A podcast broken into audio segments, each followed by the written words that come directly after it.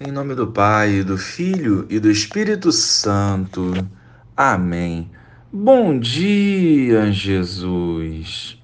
Visita-nos neste dia, purificando os nossos corações e nos fortalecendo para a vivência da conversão diária.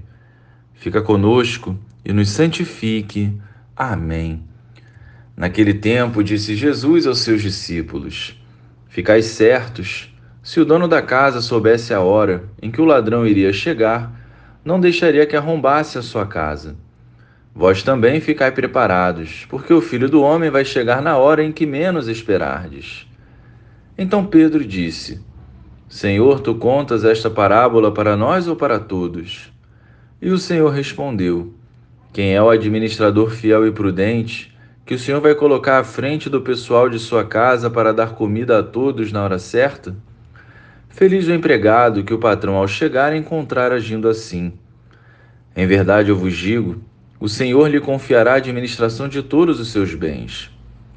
Porém, se aquele empregado pensar, meu patrão está demorando, e começar a espancar os criados e as criadas, e a comer, a beber e a embriagar-se, o senhor daquele empregado chegará num dia inesperado e numa hora imprevista.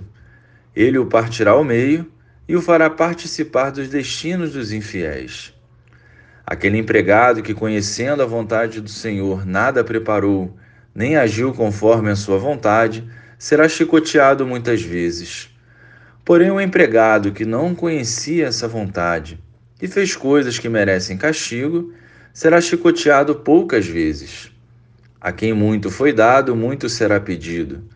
A quem muito foi confiado, muito mais será exigido. Louvado seja o nosso Senhor Jesus Cristo, para sempre seja louvado. Hoje o Senhor nos alerta a respeito da importância de estarmos preparados para o grande dia do encontro com Ele. Por isso é fundamental sermos fiéis e prudentes em nosso agir, para que a vontade do Pai seja plenamente vivida por nós. O chamado à fidelidade ao Senhor é algo que devemos acolher com carinho, pois exigirá abrir mão de si para permanecer firme no propósito de Deus. Feliz será aquele que estiver ativo nas coisas do alto quando o Senhor voltar. A nossa falta de sensibilidade ao chamado, a nossa fuga dos planos de Deus e a nossa falta de adesão à conversão se tornam barreiras que nos impedem de viver na graça e, consequentemente, nos impedirá de alcançar a salvação.